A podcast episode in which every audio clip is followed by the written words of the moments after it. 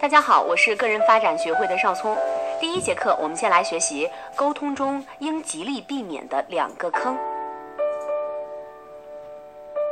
指责别人不能改变他人，没有人愿意责备自己。任何人在生活当中做任何事情，都认为自己当初是做了正确的选择。过激者认为自己是迫不得已，那懦夫呢，认为自己是非常的谨慎。而守财奴则相信自己很节俭。每个人都对自己的行为有着自认为合理的解释，即使他是完全错误的。子曰：“已矣乎！吾未见能见其过而内自颂者也。”孔子说：“算了吧，我没有看到过能够发现自己过错之后就在内心责备自己的人。可见，能够大胆地承认错误的人寥寥无几。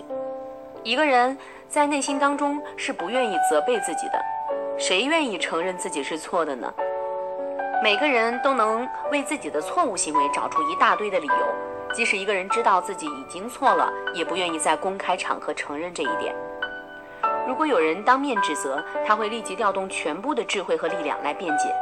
所以，指责和抱怨他人是没有用的，除非他自己想明白。正如卡耐基所说的。一百次中有九十九次，没有人会责怪自己任何事，不论他错得多么离谱。我们用批评和指责的方式，并不能使别人产生永久的改变，反而会引起愤恨。不要责备别人，要试图的去了解他们，试着明白他们为什么会这样做，这比批评更有益处，也更有意义的多。其实很多时候，我们是忽略了背后的原因。这个世界的一切结果都不是无缘无故产生的，任何人做任何事情都有他的原因和理由。你之所以批评和指责他，往往是因为没有搞清楚背后的原因。我们先来看一则小故事。这则故事讲的是第二次世界大战期间，美国的布莱德雷将军呢，他奉命执行一次危险并且非常紧急的任务，于是他就立刻召集了手下的将士，让他们排成一个长列。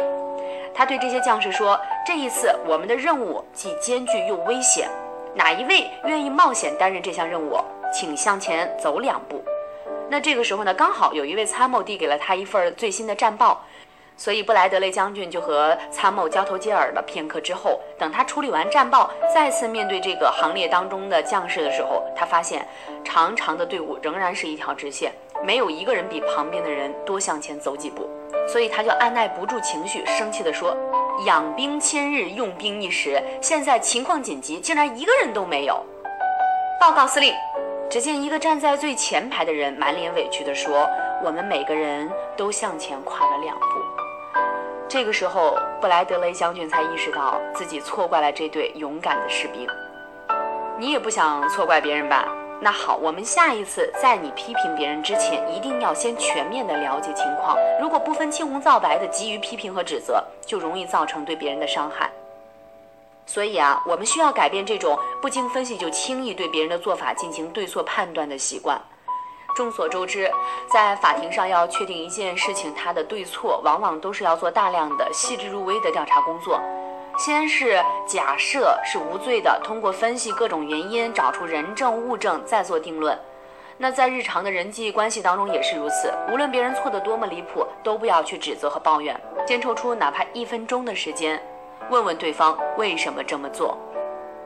当我们全然的了解了，也就是全然的宽恕了。其实，在我们这个地球上生活着各种不同肤色、不同生活习惯、不同的宗教信仰的人，哪怕是同一件事，不同人可能有着完全不同的看法。即使是同一个人对同一件事，从不同的角度或者是不同的时间来看，也可能会产生不同的结论。那一个人做一件事，其实背后的原因往往是复杂多样的，需要了解和分析之后才能得到答案。有的时候是个人掌握的信息多少的原因，比如说下属和领导的看法就不同，多数情况是领导掌握的资讯更全面，那他所得出来的这个结论呢，大都是符合企业的长远利益的。而有的时候呢，是因为个人的理解能力有强弱之分，比如说你让小孩子去做大人的事情，有时候不会令你满意，因为他还不懂得大人的做法。有的时候呢，是由于一些民族和风俗的习惯不同而造成的。比如说，你不觉得牛是神圣的，因为你没有生活在印度。如果你生活在印度，会觉得这很正常。如果你之所以觉得大热天的男士穿着长袍、戴着头巾的扮相有点不可思议，那是因为你不是阿拉伯人。如果你生活在阿拉伯，你会觉得沙特国王的嗯衣着非常的得体。当年阿拉法特的装扮也颇有几分英气呢。你之所以认为儿子直呼父亲的名字不太礼貌，是因为你没有生活在美国。我们在美国的电视剧当中经常看到儿子直呼父亲，那个幽默又亲切的父亲不仅不生气，还挺高兴的。而在中国的胶东农村，谁要是敢直呼自己父亲的名字，那一定会被自己的父亲追着打。有时候则是时代的原因，比如说你之所以觉得男人留个大长辫子有些别扭，是因为你不是清朝人。那个时候，如果一位勇敢的武士面对一群歹徒来一个立马站桩、怒目圆瞪，同时把他的长辫子向后一甩，大喊：“来吧，你们一起上！”你会觉得哇塞，真的帅呀，好酷的长辫子啊！你之所以认为地球不是宇宙的中心，是因为你没有生活在五百年以前。那个时候呢，人们普遍认为地球理所当然是宇宙的中心，太阳围着地球转。你看，太阳东升西落，它每天都在绕着我们吗？总之啊，一个人之所以那样做，一定有他的原因。你了解了背后的原因，就不会对结果感到吃惊了。就正如亚里士多德所说的：“全然的了解就是全然的宽恕。”那如果我们站在对方来想，会是什么样呢？在生活当中呢，许多人常自以为是，以自己的价值尺度去衡量他人的生活方式，结果往往是自己认为好的，对方不一定认为好。你认为自己为对方付出了很多，但对方也许认为这些付出对他来说没有任何意义。如果你只是从自己的角度来看问题，纵然你有利人利己的美好愿望，有时候也难以被对方接受，最终的结果可能是适得其反。多数人际冲突的产生呢，其实都是由于人们过分强调自己的立场，而不能从对方的角度来理解问题。事实上，他的做法与你的看法不同，并不代表他的一定是错的，而你一定是对的。如果你处在他的位置上，在同样的状况下，你的做法可能与他并没有什么不同。所以在人际的交往过程当中，要达成良好的人际沟通，寻求他人的支持与合作，营造利人利己的双赢局面。就必须要学会换位思考，凡事要从对方的立场去想一想。如果我是他的话，我该怎么办？由人与人的相互吸引的原理呢？我们可以知道，当人们的看法、态度和价值观等方面相似的时候，就有相互喜欢的趋势。当我们站在对方的立场来考虑的时候呢，相互之间便会找到很多的共同点，从而可以增进相互间的理解。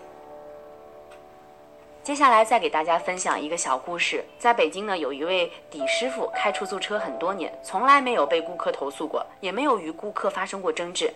他是怎么做到的呢？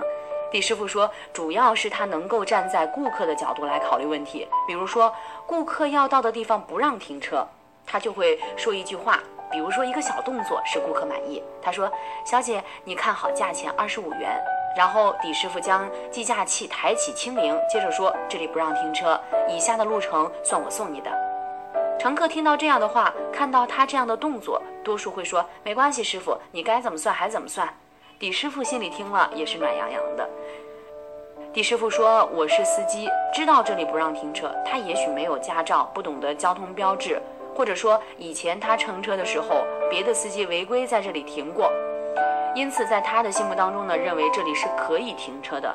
此时呢，如果我继续的往前开，而又碰巧计价器里蹦了一个数字儿，顾客就会以为我算计他一块钱。那在生活当中，如果别人算计我一块钱，我也不会高兴的。如此站在顾客的角度周全考虑，怎么会得不到顾客的好感呢？怎么会得不到理解和赞同呢？所以呢，换位思考不仅能够让我们得到别人的理解和支持。也有助于我们更好的去了解别人，找到那个潜伏的理由，同时也找到了顺利解决问题的钥匙。在美国呢，有一位母亲在圣诞节的前夕带着她五岁的儿子去买礼物，大街上回响着圣诞节的赞歌，橱窗里装饰着很多彩灯。那乔装的可爱小精灵载歌载舞，商店里五光十色的玩具应有尽有。一个五岁的男孩将会以多么兴奋的目光欣赏这绚丽的世界啊！然而他没有想到，儿子却紧拽着他的大衣角，呜呜地哭了起来。母亲呢，这个时候就有些生气，她说：“怎么了？要是总哭个没完，圣诞精灵可就不到咱们家这儿来了。”儿子怯怯地说：“我我的鞋带儿开了。”母亲不得不在人行道上蹲下来给儿子系好鞋带。母亲无意中抬起头来，哎呀，怎么会什么都没有？没有绚丽的彩灯，没有迷人的橱窗，也没有圣诞礼物。那些东西都放得太高了，孩子什么也没看见。落在孩子眼里的只有粗大的脚丫和富人们低低的裙摆，在那里相互的磨蹭啊碰撞，过来往去，真是好可怕的情景。这是母亲第一次从五岁的儿子高度来看世界，她感到非常的震惊，立刻就把儿子抱了起来，放在自己的肩上。儿子开心地笑了起来，说：“妈妈，好漂亮的圣诞树啊！”从此呢，母亲就发誓，以后再也不把以自己为基准理解的快乐强加给儿子。站在孩子的立场上，母亲以自己的亲身体验认识了这个道理。换位思考是与人相处的一个十分重要的技巧。也就是将自己置身于对方的立场和视角，去体验对方的内心感受，了解对方的确切需要，从而在彼此的心灵之间架起一座通畅无阻的沟通桥梁。那与此同时，当你站在对方的立场思考的时候呢，自然也会以对方的目光观察自己，从而对自己也多了一份了解。那不妨经常问自己一下：如果我是他，会怎么样呢？想想看，如果我处在妻子的地位，我是否愿意以我这样的人为夫呢？如果我处在我儿子的地位，我是否为有我这样的父亲而骄傲呢？如果我是处在我部下的地位，我是否为有我这样的上司而庆幸呢？当你进行这种角色转换的时候呢，你会惊奇地发现自己还有许多需要改进的地方。战场上，知己知彼才可以百战百胜。那社会交往当中呢，也需要换位思考，才能够知己知彼，从而达到人际交往的高境界。美国汽车大王亨利·福特说过：“如果说成功有秘诀的话，那就是站在对方立场来考虑问题。”我们再来看一看这个观点，叫“君子和而不同”。人与人之间的顺利交流，既需要你把自己的信息准确地传达出去，还需要。对方能够准确地接收你的信息，例如你问候朋友：“你吃了吗？”“吃了，谢谢你的关心。”你的善意他已经准确地接收了。如果他恼怒地反问：“怎么？你看我像吃不上饭的人吗？难道我连饭都吃不上吗？”显然，你的善意他并没有理解，于是误解就产生了。不理解导致误解，误解又往往会产生抱怨：“他应该这么做，他不应该这么对我。”许多人抱怨是因为别人没有按照自己的愿望去做，这本身就是对人生的不理解。请你想一想，人家为什么要应该按照你的意愿去做呢？如果说应该的话，以下这个应该排在第一位，那就是一个人应该按照自己理解的方式去生活。也就是说，一个人有权利做他自己认为是正确的事，只要不违法，没有损害他人的利益，一个人有选择的权利。排在第二位的应该是，我们应该理解别人，按照自己理解的方式去生活。也就是说，我们要尊重别人的选择，理解大到国与国之间的关系，就是要相互尊重。比如说，美国人有权按照美国的方式生活，印度人有权按照印度人的生活方式去生活，不管你喜欢不喜欢。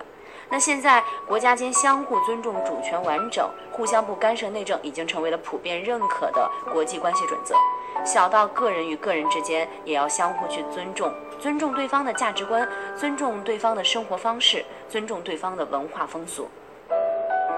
一个人坚信自己的观念正确，坚信自己的看法是对的，那甚至还坚信自己的生活态度，这本身是没有什么错的。人们应该有所信仰和追求，有些原则是不能轻易改变的。你可以宣传自己的主张。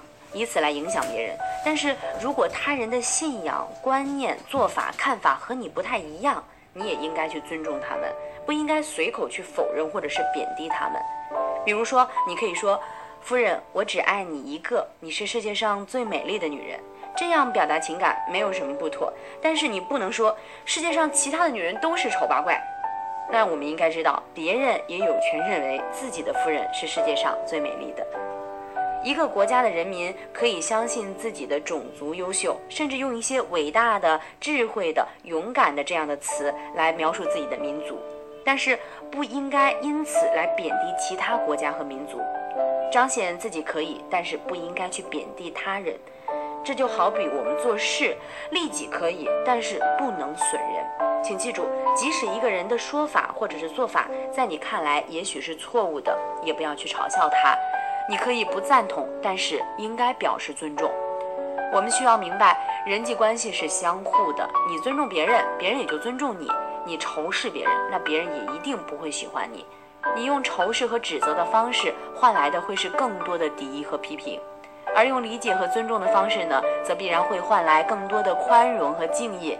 孔子就说了：“君子和而不同。”一个真君子既能够坚持自己的观点，同时也能够认真的去倾听他人的意见，理解和尊重他人的观点。那刚才说到了，我们说指责他人是不正确的，那抱怨就对吗？其实怨天尤人才是真正的失败者。在社会上呢，有一些失败者，他们的生活非常的不快乐，他们经常去抱怨社会，抱怨家庭，而且是满腹的牢骚，好像全世界都欠他们似的。这其中呢，就有一种抱怨非常具有代表性。不幸的是呢，是有相当的一部分人，他们认为这样的抱怨很合理。比如说，他们会说：“哎，这个世界太不公平了，为什么我一出生就贫穷，而他一出生就富有呢？”我哪里比他差了？我不比他傻，我的智商也不比他低，我不比他少努力，我甚至更辛苦。那这个世界一开始就是存在着不公平，太不公平了。还有人会说，我出生的时候，上帝一定是闭着眼睛的，没有把黄金放在我的手上，也没有把王冠戴在我的头上。环顾四周，你是不是经常见到这种牢骚满腹的人呢？其实呢，我们目前生活的这个世界相对来说是公平的。一个事物之所以存在，就一定有它存在的原因和理由。我们看到的一个人，不能把它完全和周围的环境割裂开来，他与周围的一切总是有着千丝万缕的联系。那一个人之所以出生便拥有了财富，那是因为他的父亲努力的去拼搏过。子承父业是再正常不过的现象了。人家的父母努力奋斗打下的坚实基础，孩子一出生便有了好的起点。如果换成你，不也希望自己的下一代生活得更好吗？反过来说，呃，一个人之所以出生的时候贫穷，那是因为他的前辈没有在孩子出生时积累起足够的资本。即使如此，我们仍然要感激父母。因为父母把我们带到这个世界上来，哺育我们，培养我们，这就已经是天大的恩情了。我们不应该再去要求什么。那父母给予了我们生命的起点，这就已经足够了。剩下的路，我们得自己来走。其实，一个人的出生贫穷并不丢人，更没有必要因此而感到自卑。所谓的英雄不问出身，就是要强调后天的努力和成长是一个人的真实的人生轨迹。关于这一点呢，世界上有无数出身贫寒的成功者已经给我们做了很好的诠释。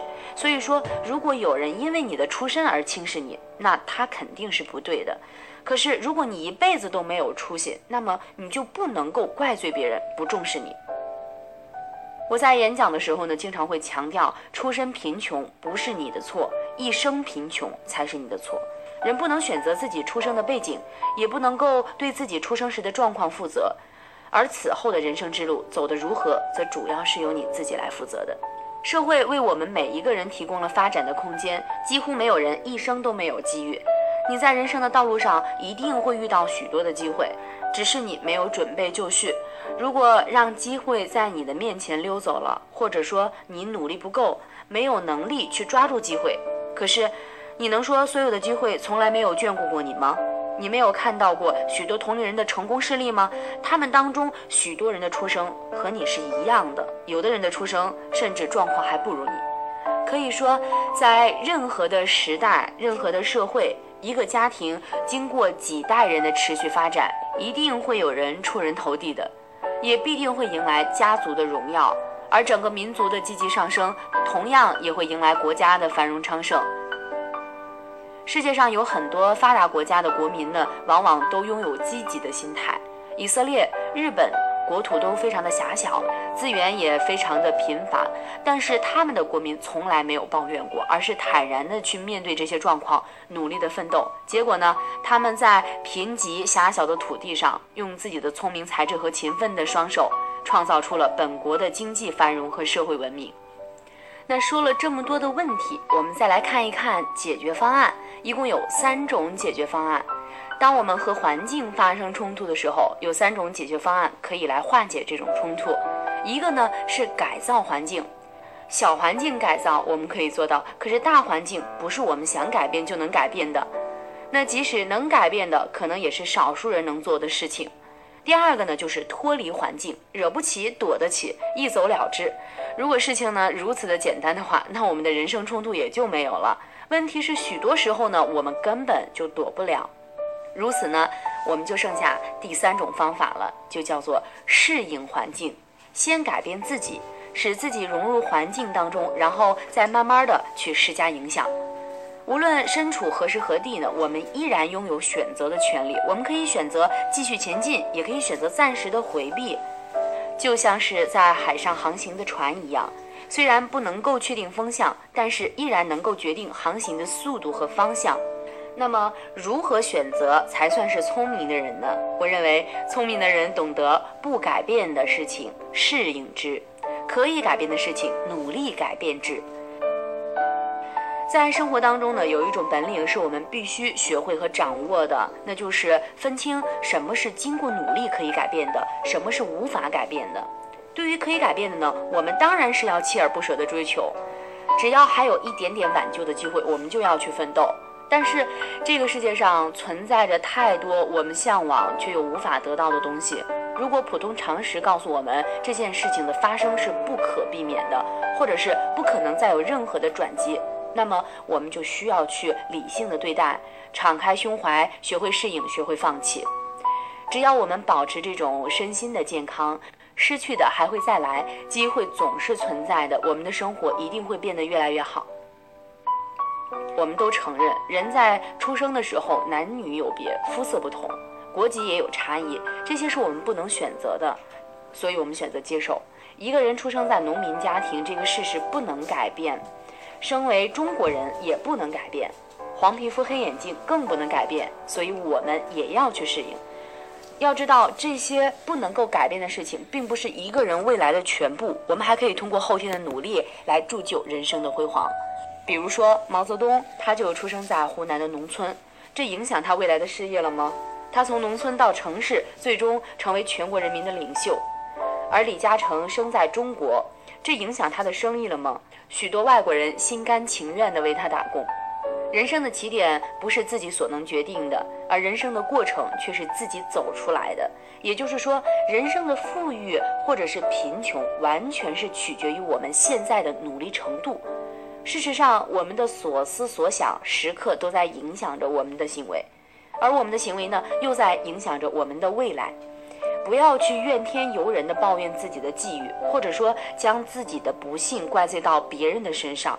抱怨最容易毁掉我们的生活，使我们的情绪低落，使我们心中充满了各种各样的阴霾，使我们痛苦而且不快乐。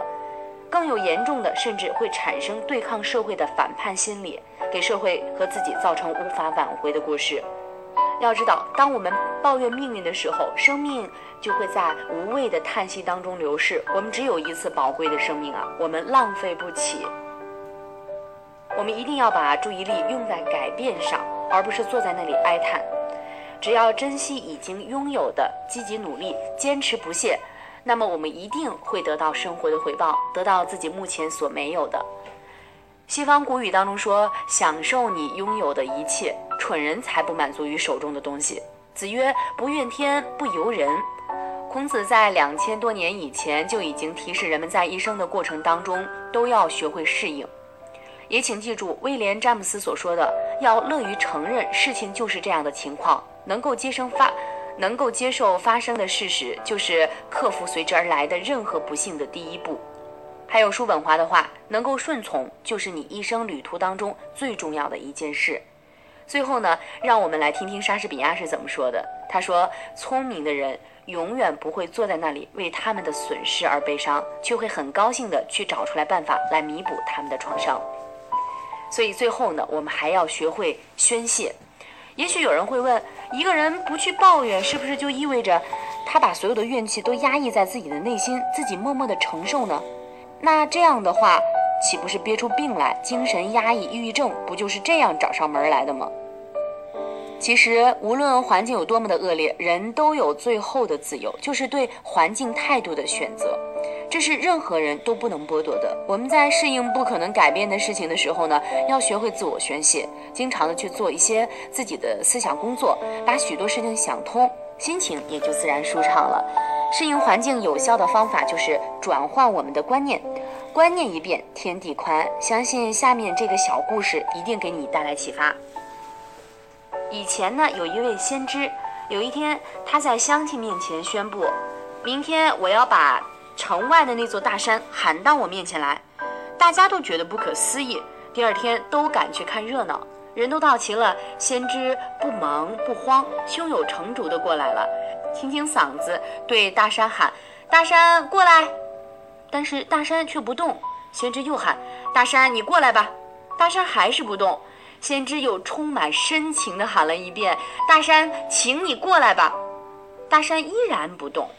嗯，这个时候一片哗然，谁知道这个时候先知又不慌不忙地说：“我不就是想和大山接近吗？大山不动，我可以动啊！”他大踏步地走向大山，热爱尊敬他的人们报以雷鸣般的掌声。先知的做法告诉我们，生活的智慧是他物不变，我们变。当一件事情本身不能改变的时候呢，我们可以改变对它的看法。每个人的一生当中难免有缺憾和不如意，也许我们无力去改变这些事实，但是我们可以改变的是看待这些事情的态度。以上就是本节课程的全部内容。